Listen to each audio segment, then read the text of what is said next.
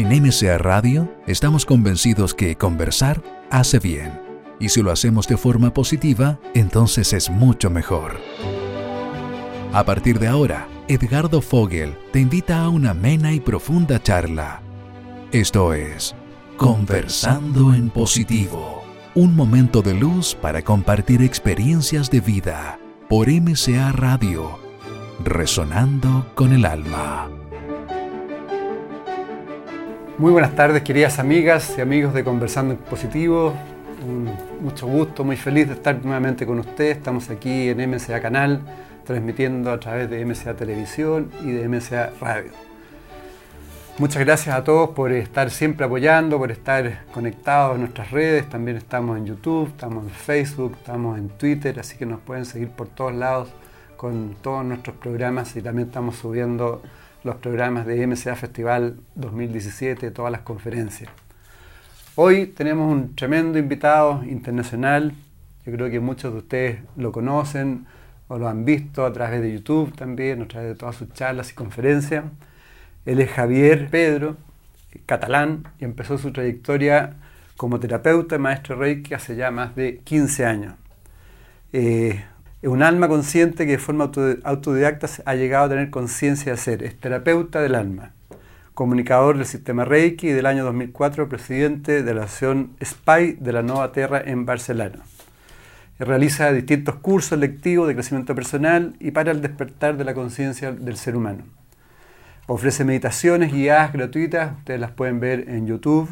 Esta actividad se llama llamada La Hora Violeta también desde hace más de 10 años realiza viajes con contenido, viaje iniciático a Egipto, país al que quiere y ama mucho.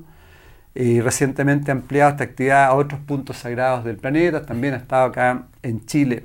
También es escritor, tiene cinco libros, Tiempos de Ser, El día que hablé con Jesús.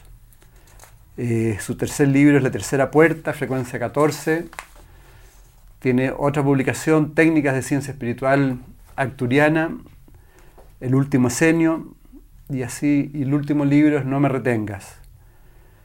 Bueno, la verdad es que tienes muchísima información, así que bienvenido, feliz que estés con nosotros. Hola, muchas gracias y gracias por invitarme a este espacio tuyo, gracias. Al contrario, bienvenido a Chile también. Muchas sé gracias. que has estado con muchas actividades. Sí, sí, sí, sí.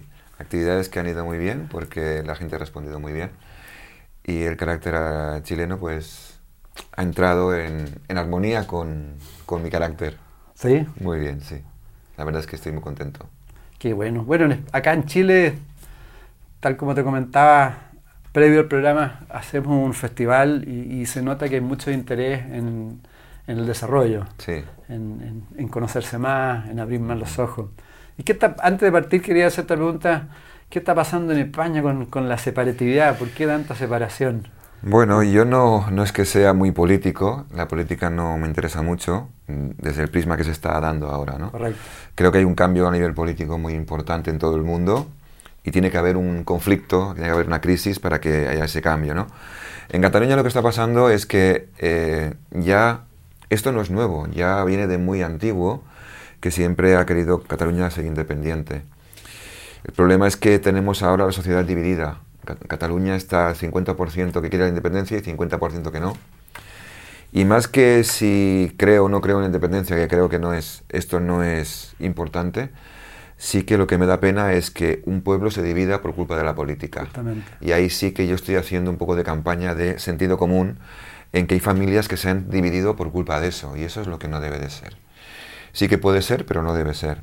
Entonces, lo que yo hago un llamamiento a la cordura y a volver a los principios, que es, estamos en una tierra donde vamos a la unión, no vayamos a buscar una separatividad, una independencia que no nos lleva a nada. Sí se puede hacer con otros términos o con otros, con otros parámetros, pero con estos no.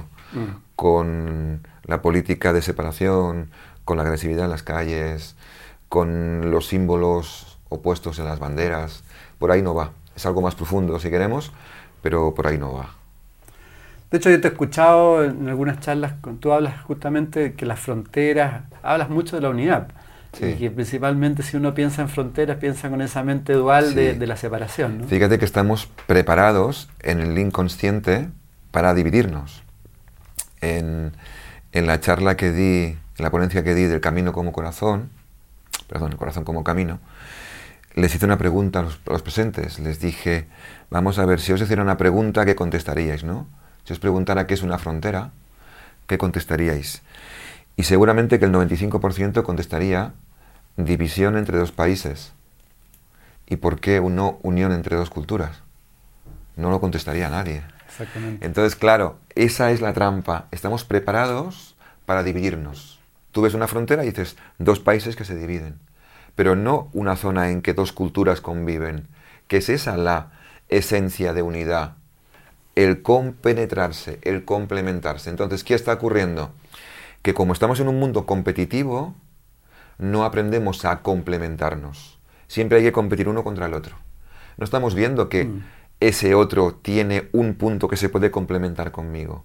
Mientras no hagamos como un rompecabezas, como un puzzle, en que las piezas encajen, no podremos estar unidos porque si tú y yo pensamos diferente, entramos en ser contrincantes. Ah, no en pensar que las dos partes se pueden complementar en algún punto.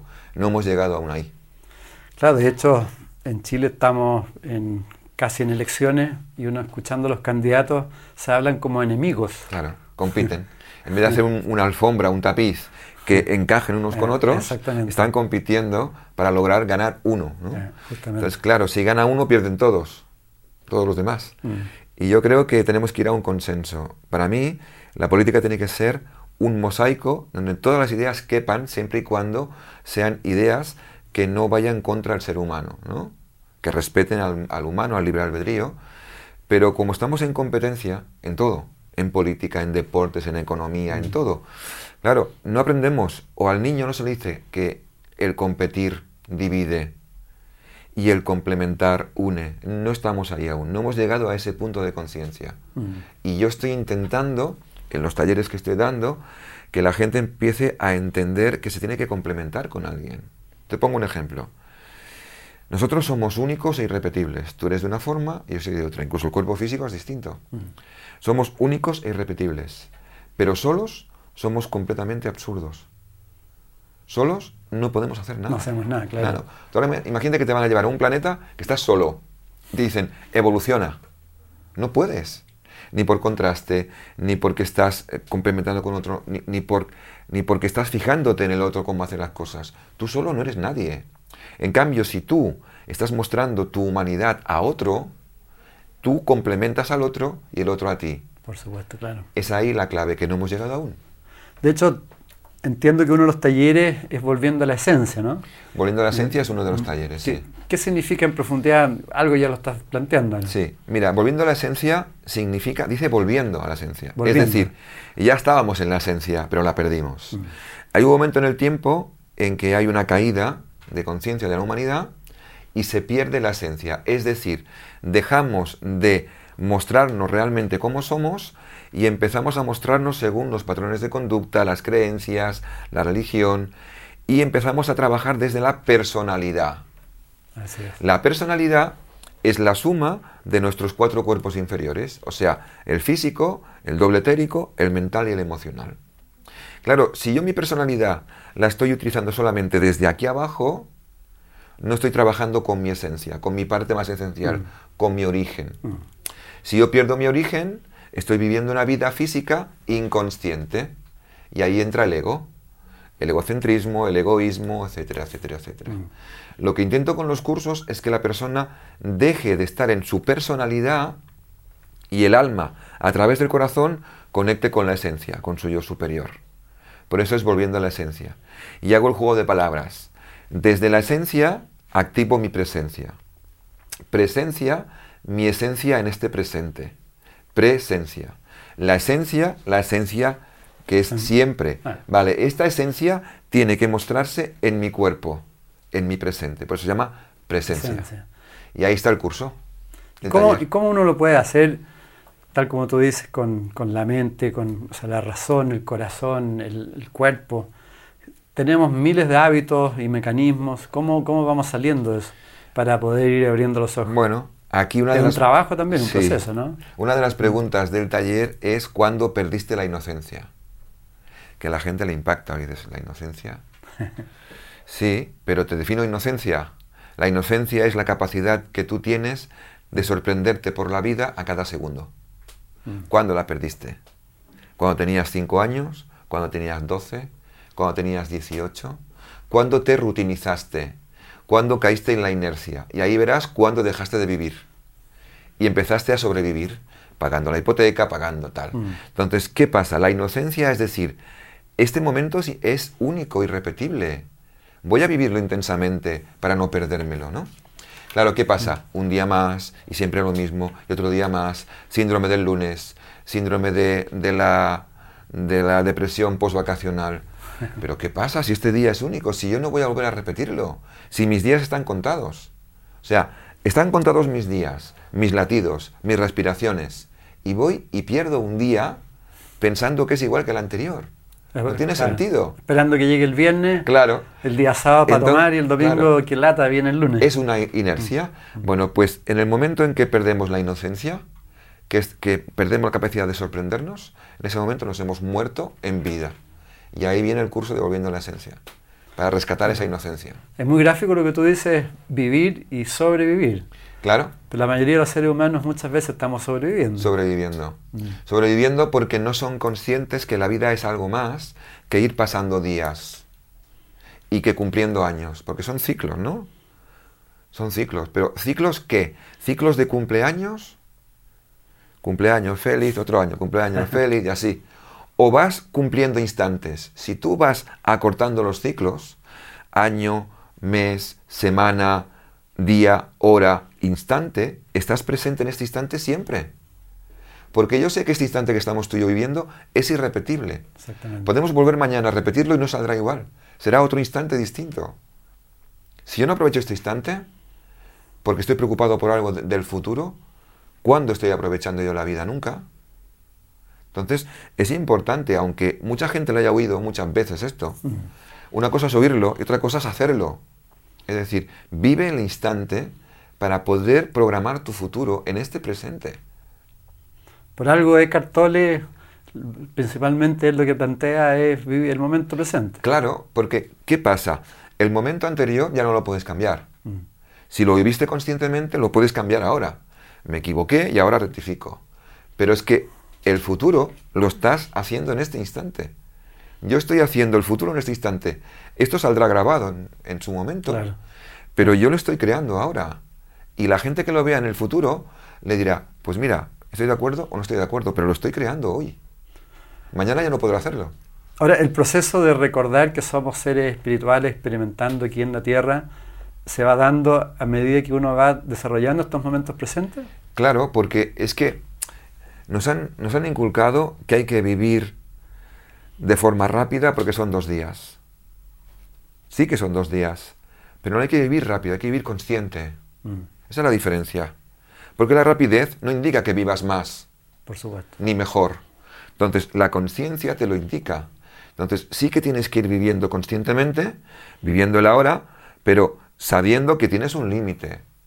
Y tú llegas aquí para vivir una experiencia humana, en este cuerpo, pero tú no eres este cuerpo. Entonces, ahí, en la esencia, les hago la diferencia entre lo que yo soy y lo que yo tengo. Yo no puedo nunca tener un alma. Nunca la tendré, porque yo soy el alma. Yo tengo un cuerpo físico. Este cuerpo físico es mío hasta que lo pierda. Y tengo un cuerpo mental y un cuerpo emocional. Pero yo nunca tendré un alma porque soy el alma. El que está hablando es el alma. Y el que puede verme a mí, porque tengo esa alma dentro, es a través del cuerpo físico. Pero el que está diciendo esto es el alma. Y el alma nunca puede tener algo que es. ¿Y qué como primer mensaje a las personas que nos están viendo y que andan todo el día aceleradas con problemas, con temas económicos, trabajo, el- la relación de pareja, los hijos, como para empezar a conectarse? Para empezar a conectarse, lo primero es creer en ti mismo. Si tú ahora hablaras con personas que han tenido éxito en esta vida, éxito, ¿eh? no fama, te dirán siempre lo mismo. ¿Cómo es que tuviste éxito? Porque siempre creí en mí. Confianza. Siempre. Cuando me equivoqué y me caía, me levantaba y decía, ¿qué tengo que aprender de este error? Estoy un paso más cerca de mi éxito. Una persona con éxito jamás se rinde. No estoy hablando de la fama, es diferente. Sí, un éxito ¿eh? integral. El éxito es una ley, la ley número 16 del universo. Y si tú aplicas las ocho leyes anteriores, al final es el éxito seguro. Porque viene de dentro y de arriba. La fama es un golpe de suerte. Y puede llegar en cualquier momento. Y que puede ser eh, un problema grande. Y puede ser un problema, porque hay mucha gente con fama que al final ha caído y la ha pasado mal. Es una prueba. En Pero el éxito no, el éxito es algo que viene de dentro y es algo que viene de una forma poco a poco irreversible. Es decir, una actitud constante, al final éxito seguro, seguro. Entonces, el éxito no se mide por la fama que tienes, sino por lo que tú querías hacer y lo que has hecho. Te pongo un ejemplo. Si yo escribo un libro, yo no escribo un libro para decir voy a vender 100.000 copias. Escribo un libro porque es lo que yo estoy gestando en este momento. Cuando yo acabo el libro y lo entrego a la editorial, ya ha tenido éxito. Ya está. El libro lo quería hacer, es lo que quería decir. Lo he entregado, se publicó. Bien, se vende un ejemplar. Es igual, ha tenido éxito. Fama no tendrá, pero éxito sí. Mm. Esa es la diferencia. Entonces, cuando tú crees que tienes éxito es cuando has acabado de hacer lo que tú querías hacer. Ahora, ese éxito, confianza, es como lo contrario también del miedo, ¿no? En la Claro. sociedad estadual también nos tiene con el miedo aquí congelado. Claro, y, y el miedo, fíjate que el miedo, si planteamos la pregunta de la esencia otra vez, el miedo no existe. Está- No es real. Es creado Porque claro, si el miedo existiera, tendríamos todo miedo a lo mismo. Sí. Yo puedo tener miedo a los ascensores, todos los lugares cerrados, el otro a un perro, pero todos no tenemos el mismo miedo. Entonces, para que la gente entienda en los cursos qué es el miedo, les explico un ejemplo. Tú vas por una calle muy oscura, muy oscura y muy larga, y al otro lado ves una persona que viene, que se acerca, y tú piensas, ya está, no hay nadie, me va a sacar una pistola, me va a atracar, me va a robar la cartera, y vas pensando, y cuando la persona llega delante tuyo, es un amigo tuyo. Y lo abrazas. Y yo te pregunto, ¿qué ha cambiado? Es la misma calle, la misma persona que se acerca, la misma situación. Claro. Ha cambiado que tú lo conocías. Cuando el miedo se conoce, cuando tú conoces algo, el miedo se esfuma. Exactamente. Siempre. Estamos con Javier Pedro, acá en Conversando Positivo. Quiero agradecer a Centro Madre Tierra también la posibilidad de, de que tú estés acá con nosotros, porque ellos, con ellos tú Bueno. estuviste haciendo todo. Centro Madre Tierra me ha, me ha acogido muy bien en su casa. Exactamente. Y ahí estoy dando los talleres y muy bien. Sí. Gracias a, a Mónica y compañía. Exactamente. Muchas gracias. Y te quería preguntar, para partir, tema relacionado, se plantea, se habla de las canalizaciones, se dice que tú eres canalizador. A veces uno se pasa muchos rollos también película con, con lo que significa la canalización. ¿Qué significa ser canalizador? Buena pregunta. A ver, todos somos canalizadores, todos canalizamos, porque es una, es un- una energía que llega de la esencia. El problema no es el canalizar. El problema es que ese mensaje llegue puro sin que tu personalidad lo esté adulterando, lo esté manipulando. Entonces hay que educar tu personalidad para que no influya en lo que vas recibiendo. Y eso a veces no es fácil. Entonces, el canalizar simplemente es la facultad que tú tienes de recibir un mensaje y exactamente igual que lo recibes, sin ponerle nada de tu presencia, de tu personalidad, darlo. Por ejemplo, si yo tengo una tubería de agua y la tubería está sucia, cuando pasa el agua y abro el, grifo del agua, el agua sale turbia. Pero yo no pensaré que el agua ya era turbia, pensaré que ha pasado algo entre medio que ensució el agua. Si yo esta tubería la limpio bien, el agua cristalina saldrá por el grifo y veré el mismo agua que tengo en este vaso. Entonces, el mensaje es el mismo siempre. Llega el mensaje limpio, pero si yo estoy mal, si yo estoy depresivo, eh, estoy iracundo, estoy rabioso, ese mensaje llegará distorsionado. ¿Y cómo te llega ese mensaje? Ese mensaje no llega por voces, por lo menos a mí. Claro. Llega por paquetes de ideas. Tú imagínate que tú piensas, ¿no? ¿Cuando, cuando estás durmiendo? ¿En meditación? No, a veces, a, a veces en dormevela, pero a veces en meditación, o a veces estoy escribiendo y me llega el mensaje. Son paquetes de ideas. Es como si tú pensaras, pero muy, muy rápido. ¿Sabes? Muy rápido. Que a veces tengo que dejar de escribir y tengo que grabarlo porque no me da tiempo a escribirlo. Es tan Ah, rápido, que no me da tiempo a escribirlo. Entonces, son paquetes de ideas que se van desplegando. Y tú sabes que no es tu pensamiento porque sabes diferenciar entre una cosa y la otra. O sea, yo sé cuándo es mi pensamiento y sé cuándo no lo es. Me costó un poquito diferenciarlo, ¿eh? pero se diferencia. Entonces, a partir de ahí canalizas. Pero no, no tiene ninguna... No lo veo como una virtud. Lo veo como una, como una opción del ser humano que si lo ejercitas puedes ser mejor o peor. Es como aquel que juega al fútbol. Todo el mundo puede jugar al fútbol. Claro. Pero a la selección puede ir cuatro. Entonces, claro, yo puedo jugar al fútbol o puedo canalizar y puedo canalizar muy bien, muy bien, muy bien porque me he entrenado bien o puedo canalizar de una forma para estar por casa. Y pueden haber canalizadores que están entre, o sea, pseudo canalizadores también, ¿no? Sí, sí, sí. ¿Cómo Y- uno puede ir distinguiendo entre un pseudo canalizador y uno auténtico, real? Bueno, por la frecuencia de los mensajes. Siempre fíjate que hay mensajes que, que causan miedo. Exactamente. Un mensaje que cause miedo es un mensaje psíquico, no es un mensaje de la esencia, es un mensaje del pensamiento. Mensajes de terremotos, de, son mensajes que vienen de, de un astral bastante bajo. Mm. En cambio, cuando un mensaje te aporta algo, te abre una puerta, te expande el corazón, son mensajes de una alta frecuencia. Entonces, eh, simplemente leyendo el mensaje y sintiendo lo que el mensaje te aporta, sabrás en qué punto está ese, ese canalizador.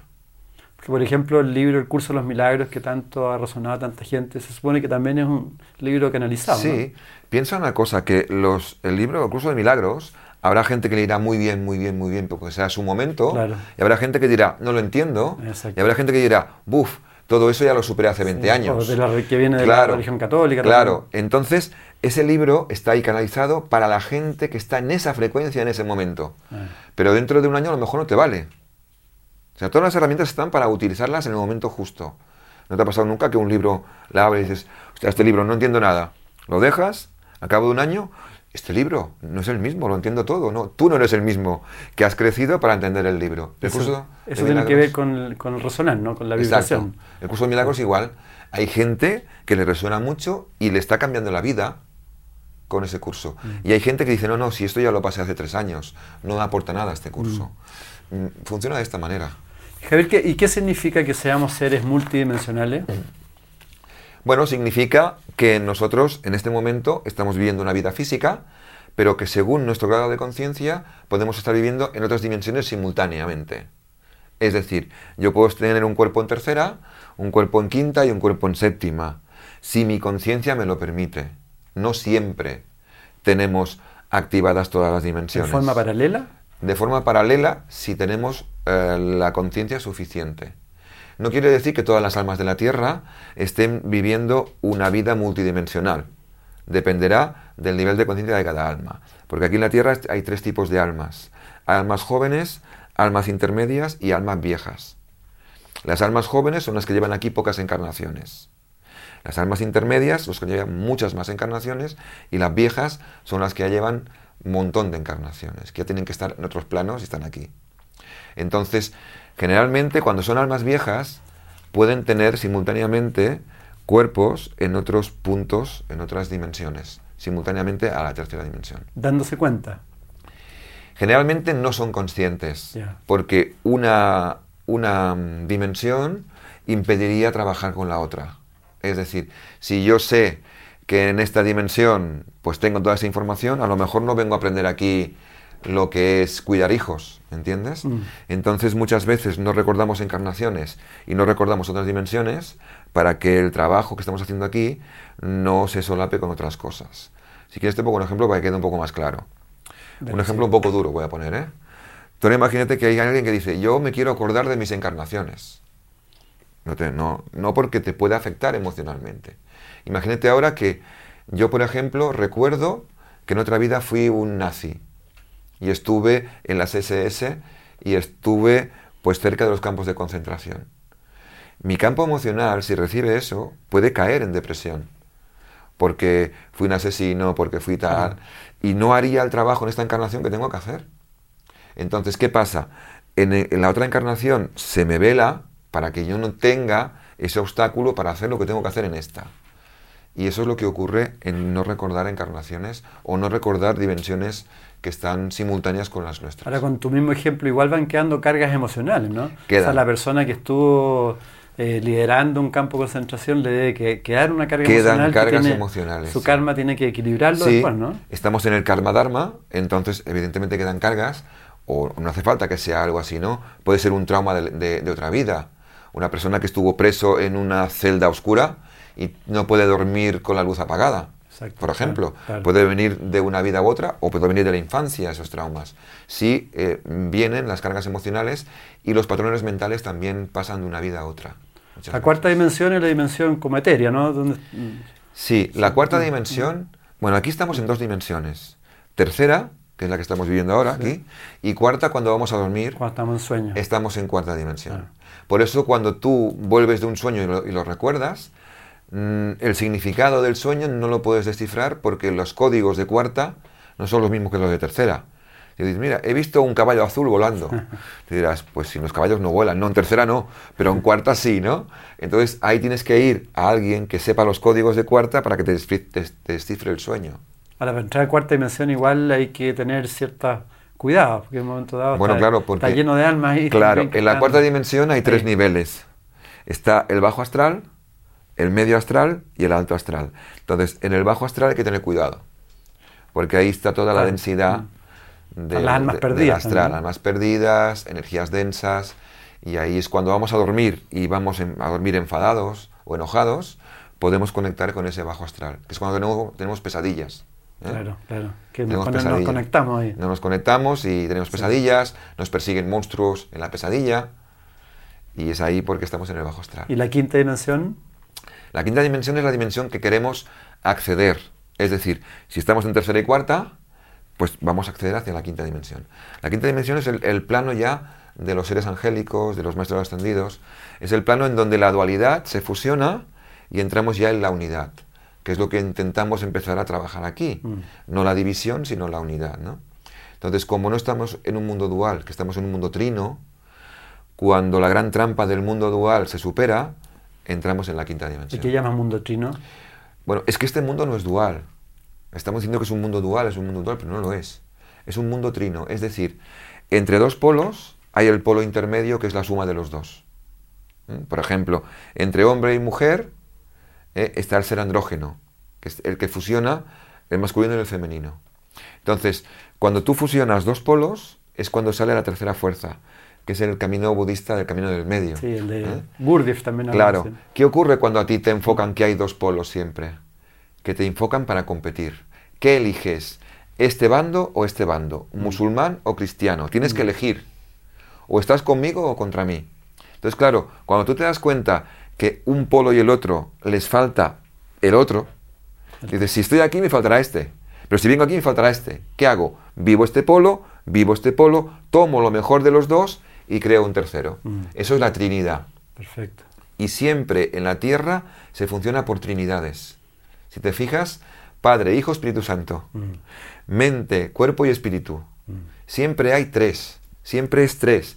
Pero nos han enfocado en que estamos en dos. ¿Por qué? Para que elijamos un bando o el otro. Y siempre estamos en competencia. Y ahí donde tú planteas que tanto el hombre como el- eh, la mujer tienen que también desarrollar su otra parte, ¿no? Claro, porque al confundir hombre o mujer con masculino y femenino, estamos entendiendo que yo por ser hombre tengo que eliminar mi femenino. Claro, como me enseñan a eliminar el femenino y a proyectar el masculino, cuando quiero eh, estar completo tengo que buscar una pareja, porque no lo tengo dentro de mí. Y cuando busco una pareja, busco mi media naranja, porque estoy medio. Claro. Claro, entonces las parejas son competitivas, Están en- compiten entre ah, ellas. están en guerra. Están en guerra. ¿Qué hay que hacer? Hasta que yo no esté entero, yo soy una naranja entera. No busco la naranja media para completarme, soy naranja entera. Y busco una naranja para complementarme. Ya está, no estoy buscando en el otro lo que me falta, no me falta nada, sino que estoy ofreciendo una complementariedad. Cuando las parejas sean complementarias, viviendo desde el alma y no contrincantes desde los egos, Mm. habrá un cambio en las parejas de, de la Tierra. Una súper clave la que estás diciendo. Es que es clave porque no, no habrá falta de respeto, no habrá ni que perdonar, ni que pedir perdón, Juicio. ni juicio, ni crítica, ni condena. Es otra cosa distinta. Tú, Javier, hoy día, hablando de esto, hablas también, planteas, y lo que se está viendo hoy día en la humanidad, el cambio de conciencia, el desarrollo de la conciencia. ¿Qué, qué, qué significa el, el despertar de la conciencia? A ver, la ¿Se, está produciendo realmente? se está produciendo, lo que pasa que vamos un poquito lentos aún, porque se está como muy metido en la rutina del día a día. Mm, Y para despertar la conciencia hay que hacer cosas distintas. O sea, mismos pensamientos, mismas acciones y queremos cambios. No, no puede ser. por supuesto. Hay que cambiar pensamientos para cambiar las acciones, ¿no? Y a la gente le cuesta mucho cambiar. ¿Por qué? Porque el cambio significa soltar cosas y dar una puerta abierta a cosas nuevas. Si yo suelto cosas que tengo mucho apego emocional, voy a sufrir. Entonces hay mucha gente que sufre porque no quiere cambiar. Entonces, al soltar lo viejo y tomar lo nuevo es cuando empieza ese cambio. Pero nos da miedo lo nuevo porque estamos eh, con esquemas y patrones antiguos en el que nos dicen que vale más lo malo conocido que lo bueno por conocer. Cierto. Absurdo. Siempre toda la vida bueno por conocer, aunque me cause inseguridad. Claro. Más vale pájaro en mano que ciento volando. Toda la vida ciento volando que pájaro en mano, porque me estoy limitando. ¿Entiendes? Y mientras eso, esa estructura sea así, será muy difícil, porque la gente ve normal eso. Ah, Entonces, yo lo que no veo normal es que cada día haga lo mismo y se diga lo mismo y pase lo mismo. Entonces, despertar de la conciencia, entender que cuando yo soy más consciente, mi conciencia se expande. Pero para que se expanda la conciencia, tengo que empezar a entrar elementos nuevos que me den esa expansión, ¿no? Y ahí es donde entran los talleres, los cursos, los libros, Como Sergi Torres, que también en catalán, que él tiene un libro y dice Salto al vacío. Es salto al vacío, claro, sin preguntar si hay alguien debajo. Claro. Claro, salto al vacío, es así. Mm. sí, que jugársela, ¿no? Es que la vida es jugársela. Sí. ¿Qué es la vida? Si estás dentro de una vitrina, de una urna y no sales, no vives. La vida es, es experimentación. Mm. Experimento y aprendo. Aprendo y crezco. Si yo no experimento, ¿qué es la vida? Si este cuerpo es para experimentar. Y con la experimentación vamos desarrollando conciencia y con eso de alguna forma también se va desarrollando el espíritu, ¿no? Claro, y aquí hay una cosa que, la, que se confunde mucho, que es el conocimiento y la sabiduría. Exactamente, sí. Conocimiento es una cosa, sabiduría es otra. El conocimiento es que yo conozco muchas cosas, tengo muchos datos, Mucha información. mucha información. La sabiduría es la fusión del conocimiento y la experiencia. Por ejemplo, si yo ahora tengo delante un drogadicto y tengo a mi derecha un exdrogadicto y a mi izquierda un doctor. Y yo pregunto, ¿quién puede ayudar más a este drogadicto? La respuesta será ta- tajante, el exdrogadicto.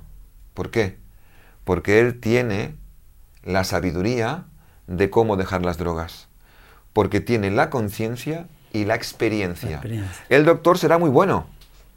Podrá explicarle cómo con fármacos dejar eso. Pero no sabrá lo que es el mono, no sabrá qué es el síndrome de abstinencia, no sabrá que tendrá frío, calor, fiebre. Él se pondrá en la piel del drogadicto y le dirá, te sientes así, ¿verdad?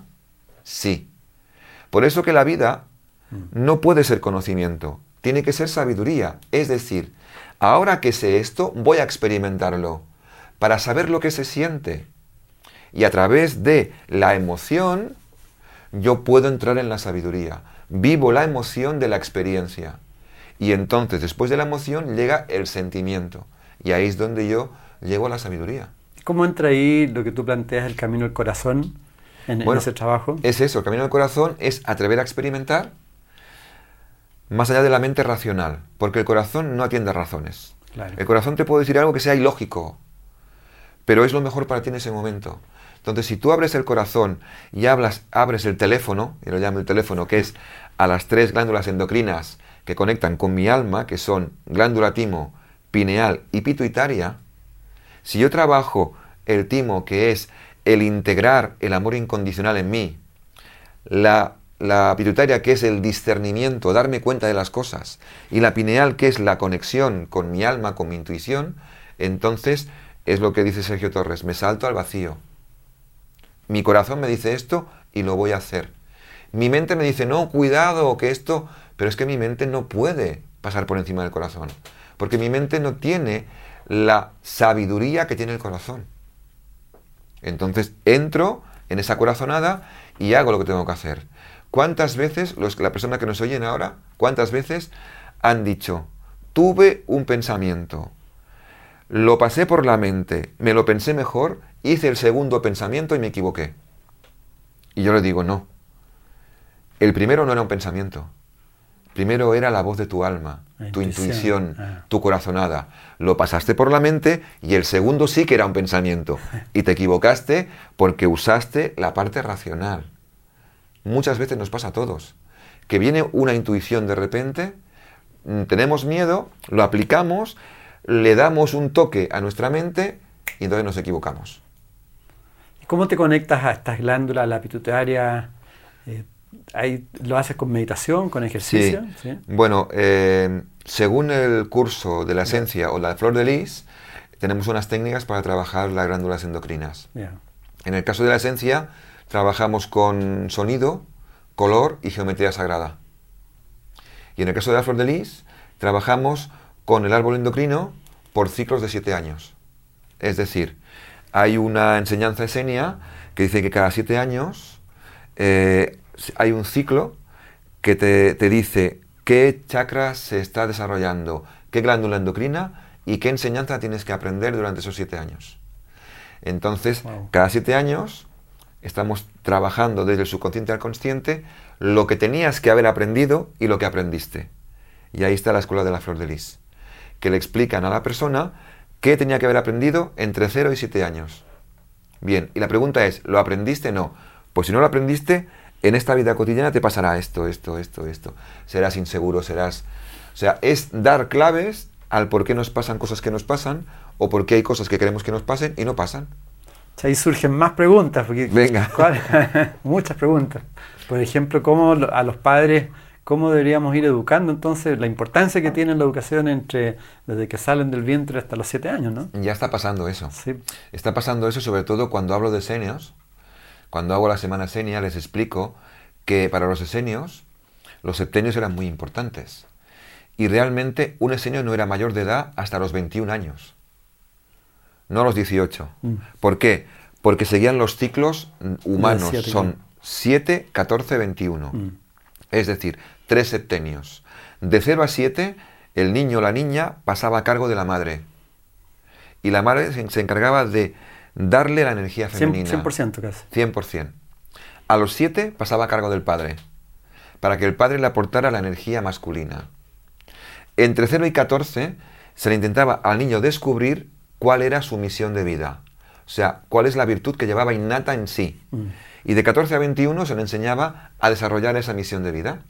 A los 21 estaba preparado para ejercer su misión de vida, no para trabajar. El trabajo es intercambio de tiempo por dinero. Misión de vida, lo que yo vine a hacer. ¿Y eso desde los 14 años? De 14 a 21 se preparaban para eso. Descubriendo. Sí. Pero antes se descubría, ¿eh? Se descubrían con 5, 6, 7 años la misión de vida. ¿Cuál? Según sus dones, sus capacidades, sí, lo, que, hacían en las escuelas. Ponían a todos los niños en una clase, con 5, 4, 6 años, los maestros se iban detrás de un, de un biombo y miraban a los niños sin que ellos supieran que estaban siendo observados para ver cómo ellos sin la autoridad se desenvolvían. Arte manual, pintura, música. Exacto. Y los iban colocando por especialidades. Los pintores, los escritores, pero no por edades, todos los pintores juntos. Y ahí todos convivían con las mismas virtudes. Y salían todos con su misión de vida. Claro, estas escuelas ya están empezando a partir ahora, ¿eh? En España, en Europa, no sé si aquí hay algunas, pero ya hay que están enseñando a los niños a meditar y a trabajar de esta forma. Como la, escuela Waldorf, en el fondo. Exacto. Y los padres están empezando también a entrar ahí, porque los padres son los que acompañan al niño en este trabajo. O sea que eso ya se está, está volviendo. Deja volver al otro después vamos a ir de los escenarios, que venga, es súper... Eh, que te quería preguntar si puedes explicar un poco más, porque tú hablas también en tus charlas sonido, color y principalmente geometría sagrada. ¿Qué, qué significa geometría sagrada? A ver, eh, en teoría es lo mismo. O sea, la energía tú la puedes ver en forma de color, en forma de sonido o en forma de geometría sagrada. La energía. La energía. Entonces la geometría sagrada se manifiesta de esas tres formas. Eh, cuando tú estás viendo un pentágono, ese pentágono o ese hexágono te está mostrando una virtud, una vibración, una frecuencia. Y se va acompañado de un sonido y un color, lo potencias. Entonces, en la geometría sagrada, depende qué geometría sea, incide en un chakra, en una glándula endocrina, o incide en un aspecto del ser humano. En mi, en mi libro No me retengas, se explica a través de la flor de lis cuál es la geometría sagrada para cada chakra y para cada actitud del ser humano. Por ejemplo, seguridad, autoestima, poder, ¿Eso tú lo calculas? entrega. La geometría, ¿cómo, cómo Eso va por frecuencias. Por frecuencias. Sí, por frecuencias en, en hercios, en vibración. Entonces, según la vibración en hercios, entra en vibración con el chakra, por afinidad. Y es un compendio de color, sonido y onda de forma. Por ejemplo, una pirámide, ¿no? Una pirámide dorada y con, el, y con la nota mi a 85 hercios. Y ahí hace una vibración que hace que toda esa zona empiece a moverse. ¿Y ¿Las frecuencias Schumann también se miden en hertz? En hercios, sí. Ah, Sí, que es sí. lo que se plantea que hoy día... La resonancia Schumann. Claro. Sí, sí. Y por eso sentimos que la vida va pasando mucho Ma- más rápido. Mucho ¿no? más rápido, sí. La resonancia Schumann ha subido desde los años 60 hasta ahora Claro. y la sensación que ahora tenemos es que 24 horas de antes Como 14. eh, son ¿no? 16. 16. Sí, entonces claro, no- el tiempo, el- un día no nos da tiempo, ¿no? Eh, acelerar, y, y un claro. año son nueve meses. Entonces nos queda corto, otra vez Navidad, otra vez tal, otra vez el verano. Y es porque la sensación que da es que el tiempo pasa más rápido. Tampoco que sabemos, ¿eh? Somos muy ignorantes. Y lo, y lo que nos queda por saber aún, estamos en la superficie de muchas cosas. O sea, en realidad la película Matrix muestra lo que es una realidad de la Tierra, ¿no? Sí, muchas películas que nos muestran realidades, como Avatar, como Matrix. Como Avatar, claro. Sí, y ya está bien que haya películas de esas porque hacen pensar a la gente de alguna manera, ¿no? Y pensar en que hay algo más. Porque claro, piensa que el mundo de, de la espiritualidad ha estado siempre, pero el hombre no ha estado siempre receptivo. En la Atlántida o la Lemuria eh, se vivía más espiritualidad Eso, que cuéntanos aquí. un poco de, de- de- del tiempo anterior. Bueno, el de tiempo lo que tú has aprendido. El tiempo anterior, los proyectos que hubieron en la Tierra antes que el nuestro, que este, pues estuvo Mu, estuvo Lemuria y la Atlántida. ¿Partió con Mu? O sea, de, que- de la información que hay. Sí, la información que yo tengo sí, pero parece que antes había otra sociedad, que ahí ya no te puedo decir más porque hasta ahí no he llegado. Ya. Pero partiendo de Mu, luego aparece Lemuria y después aparece la Atlántida, que es cuando cae la Atlántida hace 13.000 años. Y, y y Lemuria está en esa- el mismo tiempo de la Atlántida, Lemuria empezó antes, empezó mucho antes, pero hay un momento al final de Lemuria que coinciden, Lemuria y la Atlántida. Hay un momento en que coinciden las dos. Que ahí, ahí parece que se produce... Una especie de conflicto. conflicto, sí, ¿no? Porque los atlantes eran como más mentales, eran más disciplinados a nivel tecnológico y científico, y los lemurianos eran como mucho más de corazón, eran mucho más, digamos, los, entre comillas, espirituales. Y ahí hay, no hay un entendimiento claro entre unos y otros. Hay como una lucha de poder que, no gana nadie, los dos pierden. Y es cuando hay un hundimiento del continente atlante y hay una caída de la humanidad. Y es cuando empiezan a resurgir los... ¿Es el tiempo perdón, de Arcanoé cuando aparece el Arcanoé? Sí, sí. Entonces, em- cuando esto ocurre, eh, hay tres puntos de la Tierra que empiezan a emerger. Porque los atlantes salen con el disco solar de la Atlántida y llegan a la pirámide de Keops, que no es de Keops. Porque claro, fue mucho anterior. Claro. Y allí decide Tot, el maestro Tot, dividir a los maestros en tres partes. Una parte de los maestros de la Atlántida y de la Lemuria se quedan en Egipto y potencian el polo masculino de la Tierra, el polo Yang. Se quedan ahí. Un tercio se va al Titicaca y allí potencian el polo femenino de la Tierra. El útero de la madre tierra está en el Todos sobrevivientes de, de, de Lemuria y, y del Atlante. Un tercio se van allí y, y generan toda la parte maya, azteca, inca. Y un tercio los llevan al Tíbet, al monte Kailas. Y esas tres sociedades son las que emergen más rápidamente. El polo masculino, el femenino y el polo neutro, o sea, otra vez la Trinidad. Y ahí es donde emergen las culturas otra vez de la enseñanza atlante. Mira, y, y la enseñanza egipcia es una parte, entonces un texto. Es lo que te iba a decir yo. De, de Hermes pensamiento. ¿no? Eh, Hermes Trimegisto, Hermes Trimegistus, el tres veces grande, Mm, es el mismo que Tot, Tot, claro. y es el mismo que Quetzalcoatl.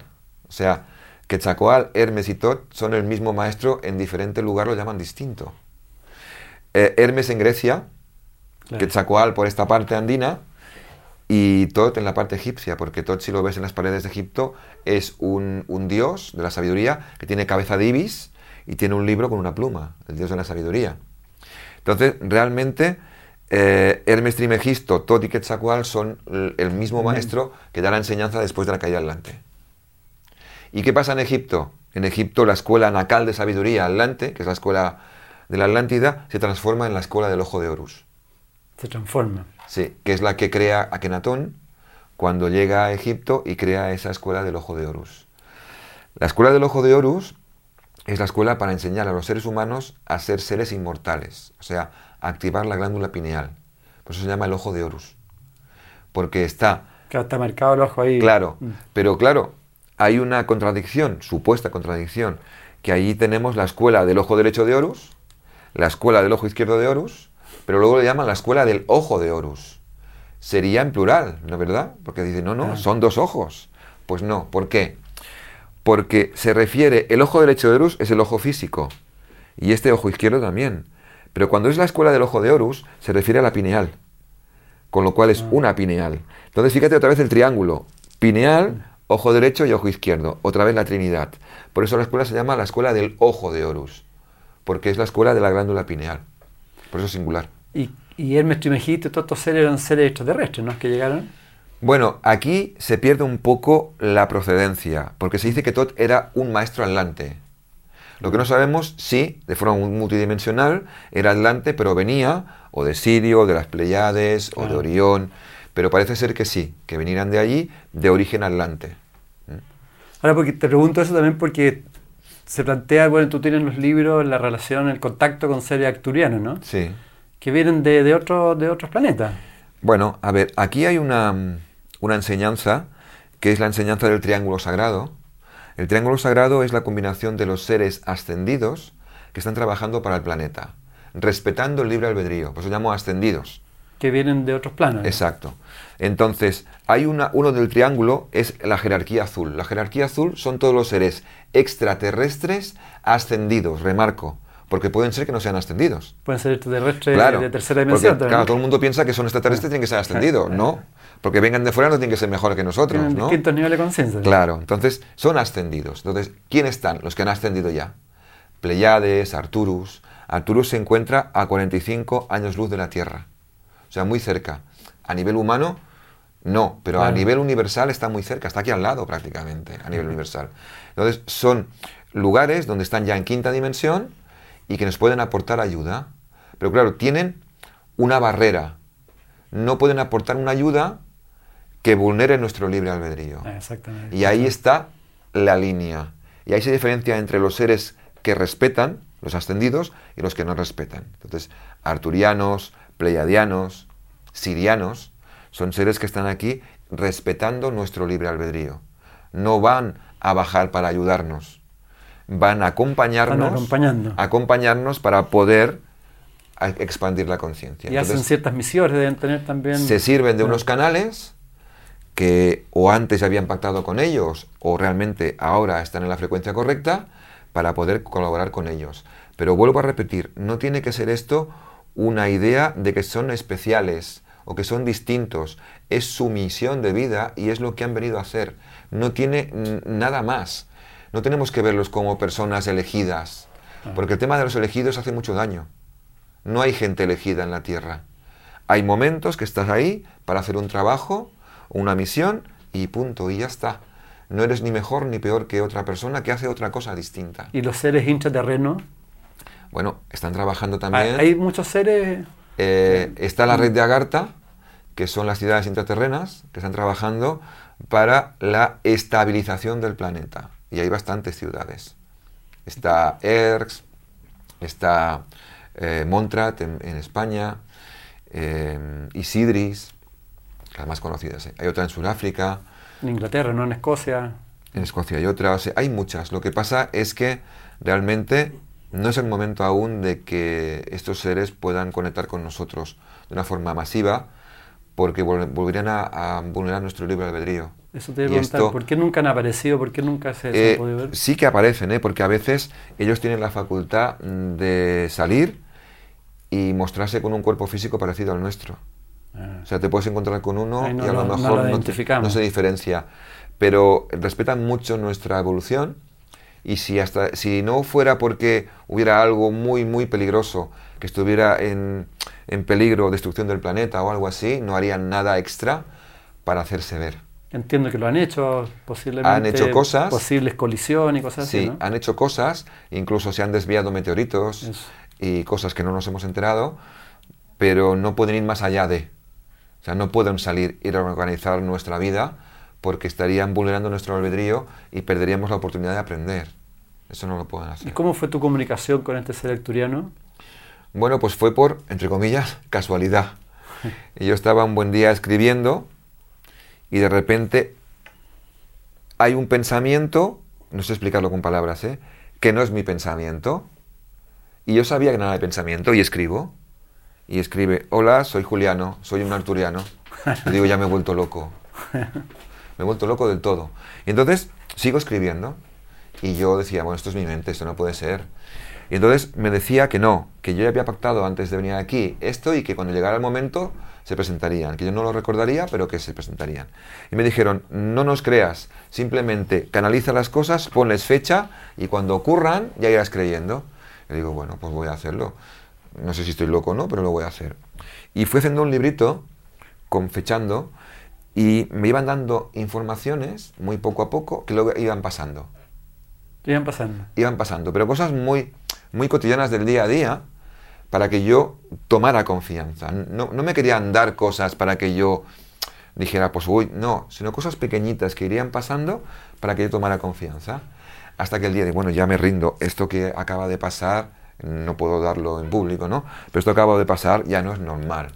Entonces empecé a conectar conscientemente, di mi libre albedrío y es cuando pude trabajar con ellos bastantes años en un, en una un trabajo bastante arduo. Ahora estoy como un poco más al margen porque el trabajo terminó y de momento no hay otras cosas que hacer, pero sí que he estado cuatro o cinco años bastante, bastante metido en el tema arturiano. ¿Estuviste en la ruta Atacama? ¿Estuviste en la Isla Pascua también? Atacama, Isla de Pascua, sí, el año pasado.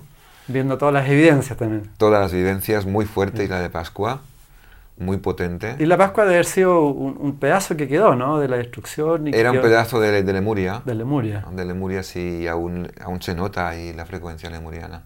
Sí. Todo eso. Sí, muy, muy fuerte toda aquella zona. Cuando haces un poquito de meditación y vas un poco, con un poco de conciencia, conectas mucho con esa energía. También eh, se conecta mucho con, con la emoción de la melancolía. Melancolía ¿Sabes aquello que cuando tú tienes algo muy bonito y lo pierdes, o mm. cuando recuerdas algo de la infancia, mm. esa sensación es la que da la isla de Pascua. Ah, Melancolía. Eso por la destrucción que, que, tuvo. Sí. ¿Sabes cuando tú vas por la calle y hueles un perfume de cuando eras pequeño y te entra melancolía de aquella época? Pues eso es lo que ocurrió cuando entré en la isla de Pascua. Como si yo recordara algo de muy ancestral y fuera, uy, qué lástima, aquello que fue tan bonito y se perdió, ¿no? una melancolía rara, algo raro. Javier, ¿cada, ¿cada uno de nosotros como alma tiene una misión de vida? Sí, cada uno tiene una misión de vida y un propósito. ¿Y cómo uno lo, puede ir descubriendo? Lo que pasa es que la misión de vida a veces no se descubre por culpa de que nuestra educación no es la más adecuada. Siempre todos, de pequeños, hemos tenido el yo quiero ser, o yo quiero ser bombero, o yo quiero ser tal. Y luego nuestro padre dice, no, tú bombero no, tú como tu padre, abogado y ya te cambia. Pero siempre nuestra alma en algún momento nos filtra esa información. Otra cosa es que la vida te apoye para que te empuje hacia ahí o no. Si no, queda con una frustración, ¿no? Yo tenía intención de ser tal y al final no lo fui. Generalmente cuando eso ocurre, en la próxima encarnación vuelves a intentarlo otra vez. Pero tan importante como la misión de vida es el propósito de vida. Es decir, lo que vienes a aprender. Una cosa es lo que vengo a mostrar, que es la misión de vida. El otro es lo que vengo a aprender. y muy poca gente habla de propósito de vida. Todo el mundo, la misión de vida, la misión de vida. Un momento. ¿Y el propósito? Porque yo he encarnado para una misión de vida, que es lo que sé hacer, pero también un propósito, lo que no sé hacer, aprender todo Los propósitos los ha mostrado a través de efectos, situaciones, accidentes. Y entonces, ¿qué pasa? Mi propósito de vida, pues a lo mejor es, no sé, es convivir con la pareja. Aprender del o amor. cuidar a los hijos. ¿Entiendes? Y eso Mm. muy poca gente habla de eso. Porque a todos les gustan, ¿cuál es mi misión? Como si la misión fuera salvar la tierra. No, la misión es algo que tengo que hacer que yo sé hacer. Por ejemplo, si yo sé pintar, a lo mejor mi misión de vida es hacer cuadros y pintar cuadros. Pero tu misión en este caso es ser un comunicador, ¿no? Mi misión es un comunicador, Ah, aunque empecé mal, empecé mal. Cuando nací empecé muy mal, pero bueno, Sí, ¿por qué? porque era tartamudo. Ah, sí. Eres muy, Yo- era muy tímido. Yo era tartamudo, me encerré en mí, en el colegio no preguntaba porque se reían de mí los niños, y entonces empecé a escribir y dejé de hablar. Claro, eso al principio me causó un trauma, pero claro, al empezar a escribir, pulí la escritura y ahora tengo seis libros, con lo cual fue una ventaja cuando crecí, Sí, ¿no? Hasta que dije, no, no, yo tengo que poder hablar correctamente y tengo que hablar y voy a hablar. Y bueno, aquí me veis.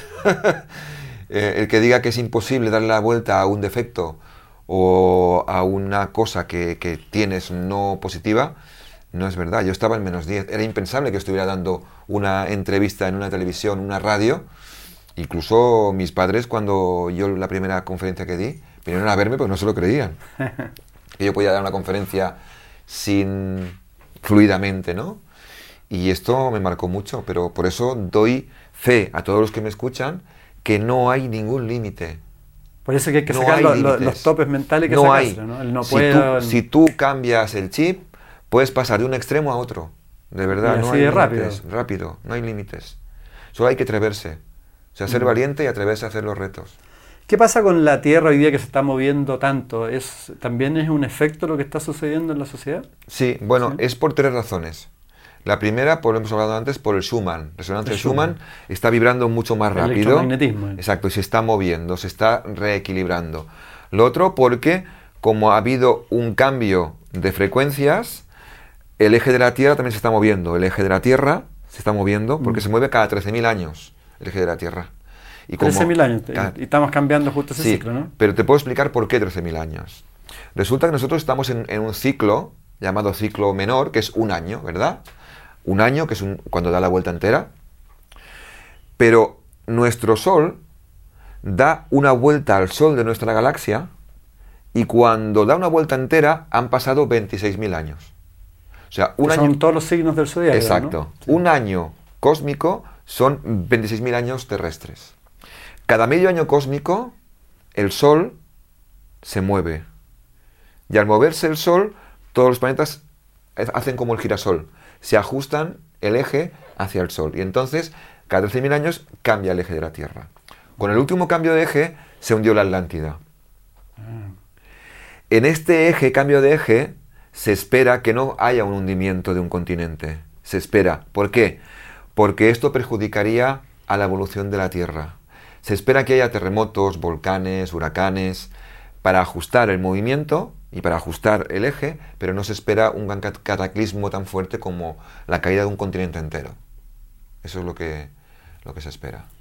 Ahora, eh, volviéndonos a la Tierra, eh, tú trabajas mucho con, más que no es la palabra trabajar, sino tú aportas con el Reiki y con el Mm. tema de la salud. ¿Por qué no profundizas un poco, bueno, la importancia del Reiki y, y- y la salud? Porque tú hablas cuando hablabas antes de, de los esenios, Ajá, que podían vivir hasta los 130 años. sí. Eh, ¿Cómo podemos ir eh, mejorando nuestra salud? ¿Y cuál es la importancia, en este caso también, del Reiki y todo el trabajo de energía? Bueno, a ver, en el caso de los esenios, eh, la salud era muy buena porque eran muy conscientes. Es decir, cuando más conciencia, menos enfermedades. Hay una relación directa ahí. Directa. ¿Por qué? Mm. Porque la enfermedad no es nada más que un efecto de una causa que se genera en el plano físico, mental o emocional. A veces álmico también. Entonces, Mm. se genera la causa en esos planos y llega al, al- al físico. Siempre que hay una enfermedad es que ha habido un conflicto interior en, alguna, en algún punto. Y se genera un impacto. Se emocional. genera un impacto. Entonces, hay una disociación entre la personalidad y el alma.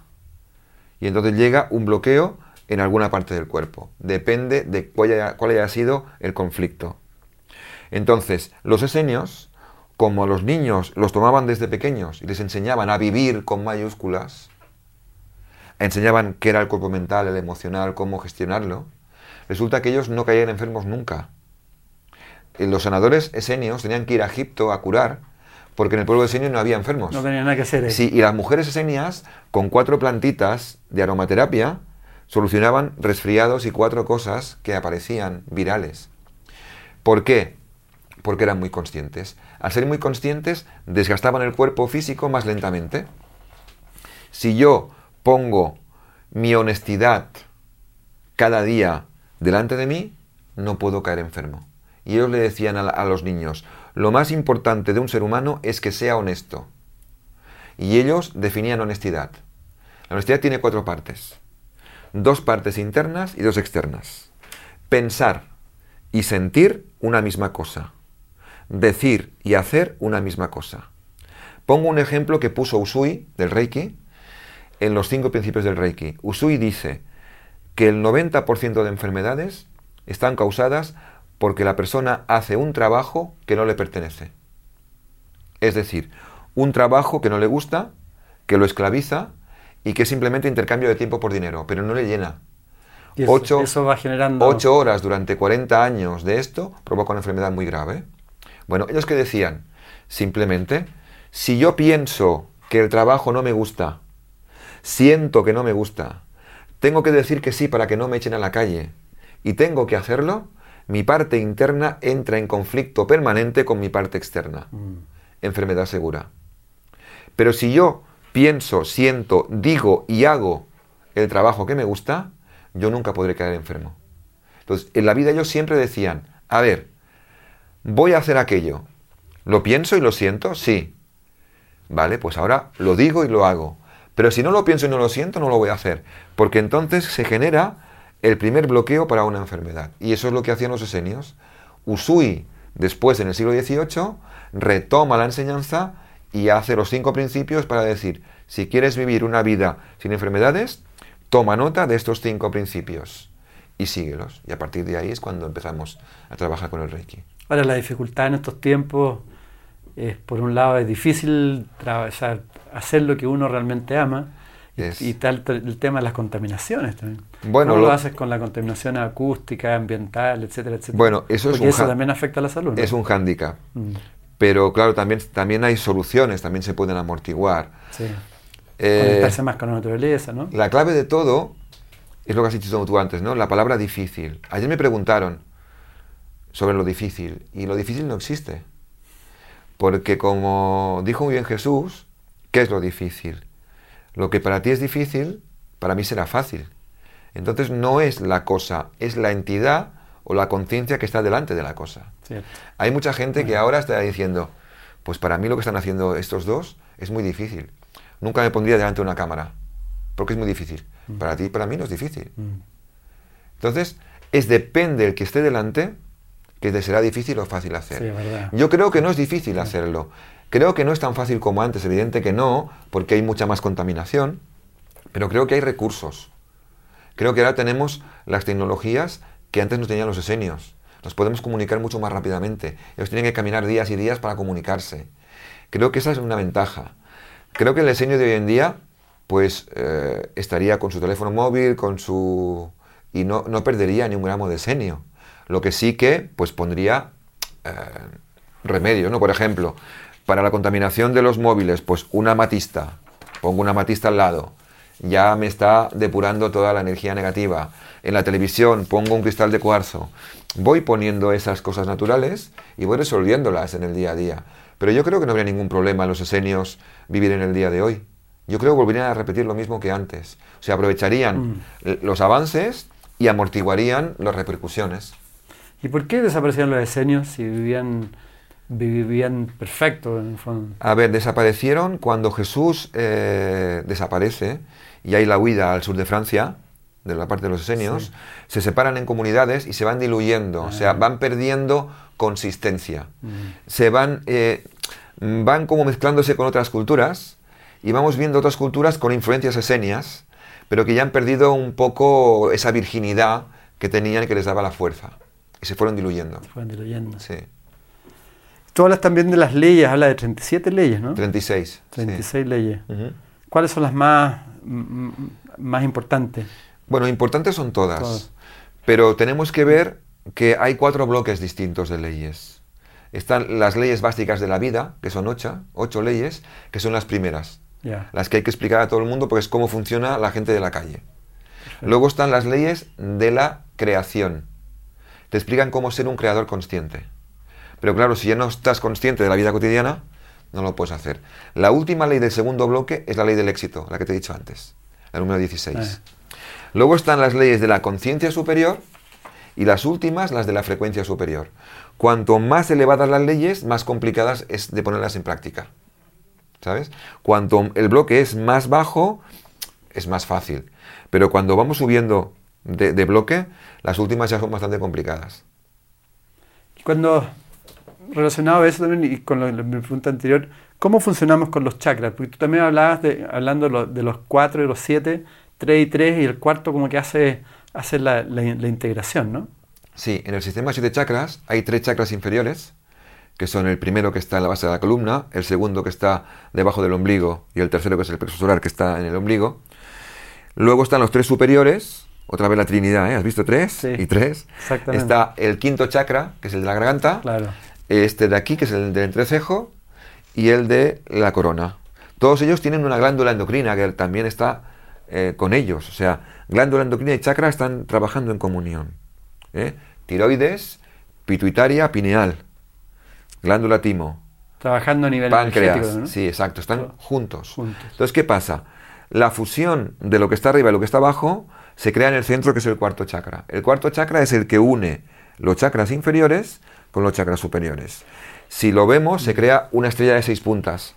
La estrella de seis puntas son los tres chakras inferiores que suben, los superiores que bajan, y cuando tú te imaginas un triángulo que sube, otro que baja, ¿qué creas? Una estrella de seis puntas, que es el arquetipo del cuarto chakra, que es el, corazón como camino, que es la conferencia que di este fin de semana en, en Santiago. Tú Reiki llevas haciendo mucho tiempo, ¿no? Yo llegué al Reiki en el 95 y empecé a dar talleres de Reiki en el 96.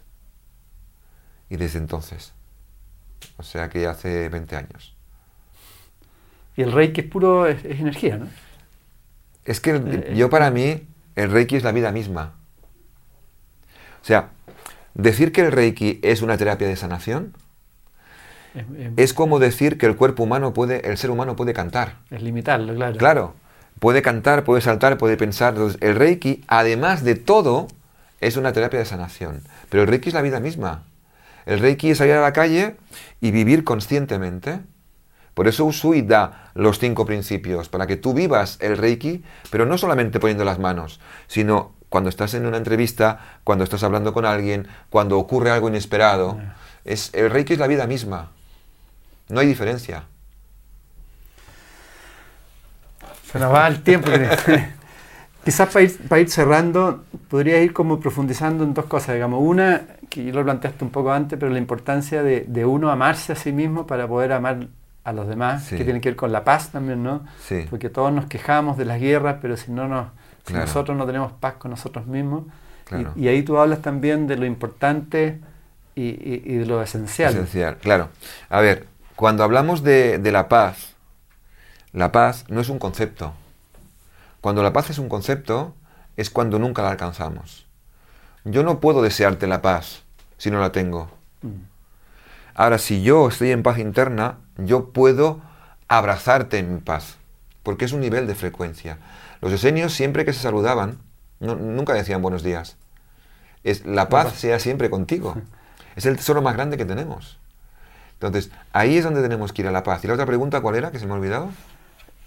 La otra, lo importante y lo esencial. esencial.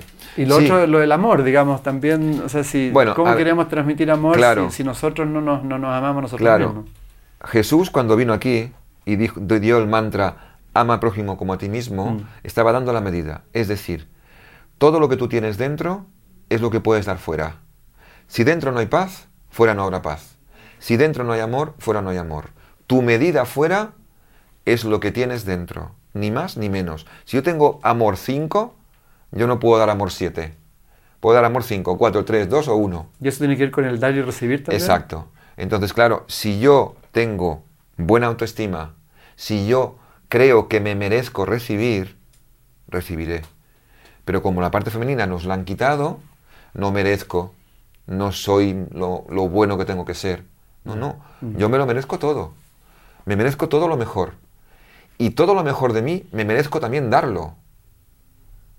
Porque si yo doy lo mejor de mí, recibiré lo que me merezco por lo que doy. Y hay personas que no se dan cuenta que el dar y el recibir son parte de una misma moneda. Tú no puedes tomar la cara o la cruz de una moneda, tomas las dos. Entonces, yo con mi campo proyectivo doy y con el magnético recibo. Ay, no recibir no, ¿por qué no? Porque te han dicho que no mereces. Sí, hay personas que no les gusta Que no mereces, ¿por qué Eh, no? Claro. Eso es igual, por ejemplo, cuando hablamos, y que no soy mucha polémica, y creo que voy a causar polémica, pero pido perdón por la polémica que vaya a causar. Si cobramos o no cobramos las terapias de Reiki, o los cursos de Reiki, que esto es espiritual, que no hay que cobrarlo. Ah. Un momento. Yo no estoy cobrando por la energía Reiki, estoy cobrando por mi tiempo. Por el tiempo Lógico. que yo dedico a eso y a formarme en eso. Entonces, hay gente que tiene mucho miedo a cobrar y cuando acaba me dice, ¿y qué precio pongo a mis terapias? Digo, mira, tú pon el precio que tú creas. Si quieres, yo te digo cómo yo lo hago y tú si quieres lo, lo haces o no. ¿Yo qué hago? ¿O qué hacía cuando era terapeuta? Pongo el precio que sea capaz de decirle a la persona mirándole a los ojos. ¿Cuánto es? Mira, esta terapia para mí vale 40 dólares. Sé que lo vale y te lo digo. Lógico. No digo, no, aquí está mi secretaria, que te lo cobre ella. No, tú se lo dices, mirándole los ojos. Mi tiempo en esta terapia son 40 dólares.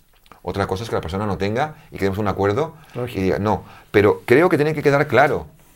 Porque si no entramos en que la parte espiritual no se debe de cobrar. No estamos cobrando Es por que la es un parte paradigma espiritual. eso. Claro, estamos Ah, cobrando por un tiempo. falso ¿Yo qué voy paradigma. a cobrar de la energía?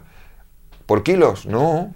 Tienes que comer también igual. pues, sí. Estamos cobrando por el tiempo que estamos haciendo ese trabajo con el máximo amor. Otra cosa es que yo diga, no, ahora voy a dedicar todo el día a ir a un hospital y hacer servicio. Eso es otra cosa, una cosa que sale de mí. Pero tenemos que equilibrar la balanza. Que Lo si no- que hay otro tema de fondo que también se podría alargar, pero que tiene que ver con, con la sensación de escasez y abundancia y con el, eh, con el mal manejo, Hombre, para con hablar la de mala relación con el dinero. necesito un programa entero, porque Sí, la pues. abundancia es- es- también es un nivel de conciencia. Eh, ¿De acuerdo? claro, claro. Entonces, yo no quiero ser abundante. O lo eres o no lo eres. Eh, El querer, el desear, no. Y tu actitud te dirá si eres abundante o no. Cierto. Si eres abundante si no tienes miedo a carecer. Eres abundante si no tienes miedo al futuro. Eres abundante si no guardas para el día de mañana. Y si no estás en el exceso o en la carencia. Pero la abundancia es otra cosa diferente. Es una frecuencia que no se puede buscar. O se tiene o no se tiene. Mm. Porque ahí viene también con las trancas, la mala relación con el dinero, quizás viene con los Claro. padres o viene Claro, de- y que la abundancia es todo, no solamente es, es- es monetaria. Oh, por supuesto. Esa abundancia eh, es vivir en la abundancia, ¿no? Sí, tú parece que lo planteas en una charla, que, que en el fondo uno tiene que relacionarse con las virtudes, mejores virtudes que hay en la tierra y, y- y agradecer. Claro, y ver qué virtudes no están activas, porque claro, hay virtudes que tú las tendrás activas y otras que no. Entonces, Esas que no están son activas es lo que vienes a aprender, ¿no? Por ejemplo, si eres egoísta, ¿qué vienes a aprender? A compartir. La generosidad. Vienes a aprender a compartir. Entonces, no maquilles tu egoísmo, ponlo encima de la mesa y que haya alguien que te enseñe a compartir. Va por ahí. O sea, en fondo irse al, al contrario. Al contrario, claro. En vez de trabajar el defecto, trabajar la virtud. Exacto. Sí, está bueno. Y otra cosa muy importante que hablamos en la Flor de Lis es que los demás, atreverte a que los demás vean tus defectos. Mostrarse. Porque entonces te pueden ayudar. Si los maquillas, no te ayuda. Entonces, no. Si eres transparente, que, que vean tus defectos. Pero no sentirte mal. Los has visto, vale, ayúdame. Que es un gran problema que tenemos. Acá en Chile es muy grave. eso. Claro. Porque Maquillando, no, no, no maquilles nada. Las personas se sienten, si uno le dice, oye, parece que estás siendo un poco egoísta en esto, y se sienten Bueno, pues- que se personalizan. Si soy egoísta es porque tengo miedo a compartir, enséñame tú que eres un maestro del compartir, cómo se da un caramelo y no me coge una enfermedad por el caramelo. Claro. Entonces, no, si yo voy de que soy espléndido y luego en mi casa me estoy enfermo porque he dado un caramelo y ahora estoy sin caramelos, ¿qué sentido tiene? El engañado soy yo mismo, me, me, miento a mí mismo. ¿Y el opuesto de la envidia cuál es? ¿El amor? El opuesto de la envidia es el amor y también del odio, es el amor, claro. Bueno, la envidia también es, eh, falta de autoestima. Siempre quiero lo del otro porque pienso que lo del otro es mejor que lo mío. Entonces ahí tenemos que tener un poco de cuidado, porque a veces el otro piensa lo mismo de mí. la proyección, claro. Y hay que tener mucho cuidado con la envidia porque no es, no es sana y nunca lleva nada. Generalmente la gente que envidia otra cosa, cuando la tiene, dice, ¿para qué, ¿para qué me sirve esto? Si no me sirve para nada. Porque lo tenía el otro. ¿Qué más da? Todo es conciencia, final, Sí, y tenemos que ir a eso, pero claro, como no estamos en el estatus, en la vieja energía, la vieja energía tiene cuatro coordenadas, que son poder externo, estatus, apariencia y posesión. Y esas cuatro coordenadas, si no las cambiamos por poder interior, honestidad, coherencia y pureza, no vamos a ir a ningún sitio. Harto trabajo, ¿no? Nos queda mucho por hacer. Pero es bonito igual. Es bonito, en eso estamos, ¿no? Ah, estamos difundiendo tanto en tu caso como en el mío, para que esto sea así, ¿no? La vida se hace mucho más linda cuando uno se empieza a dar cuenta de todo esto y que, hay muchas cosas por hacer. Claro, y cuando te das cuenta, no quiere decir que hayas llegado, ¿eh? Por supuesto. Quiere decir que te das cuenta. Entonces, viene el trabajo de pues. convertir todo eso. Claro. Muchísimas gracias por tu tiempo, pues nada, Ha sido un eh, placer. Ojalá que te veamos en septiembre del próximo año en MSA en Concepción. Si es posible, así lo haremos. Y muchas gracias por invitarme. No, al contrario. Y si quieres, les entrega unas palabras, últimas palabras Ah, tenemos una gran comunidad de positivos que nos están viendo y nos están escuchando. Bueno, pues en primer lugar, muchas gracias por escucharme, tanto aquí ahora como a través del tiempo, cuando lo escuchéis, y simplemente que os activéis vosotros para que nuestra labor tenga un buen fin, para que nuestra labor valga para algo, os activéis vosotros y que hagáis vuestra parte de conciencia. Nosotros la nuestra y vosotros la vuestra. Y que espero encontraros por estos sitios del mundo en algún momento. Muchas gracias y que seáis felices. Bueno, muchas gracias queridas amigas, amigos. Ha sido un, placer estar con Javier entregando toda su sabiduría a todos nosotros. Así que hasta una próxima oportunidad. Muchas gracias. Gracias. En MCA Radio estamos convencidos que conversar hace bien. Y si lo hacemos de forma positiva, entonces es mucho mejor. Edgardo Fogel te acompañó en una amena y profunda charla. Esto fue Conversando en Positivo, un momento de luz para compartir experiencias de vida por MCA Radio, resonando con el alma. Hola familia de Chile, eh, estaré en el quinto festival de Mente, Cuerpo y Alma en Concepción los días 1 y 2 de septiembre el día 1 voy a hacer una ponencia sobre la activación de la llave del corazón y el día 2 una ponencia sobre la conciencia del ser. Y después el día 5 estaré en Santiago de Chile con todos vosotros para compartir un taller de 8 horas que se llama El corazón como camino. Espero veros muy pronto y que podamos compartir esos tres días junto con todos vosotros. Muchas gracias y sed felices.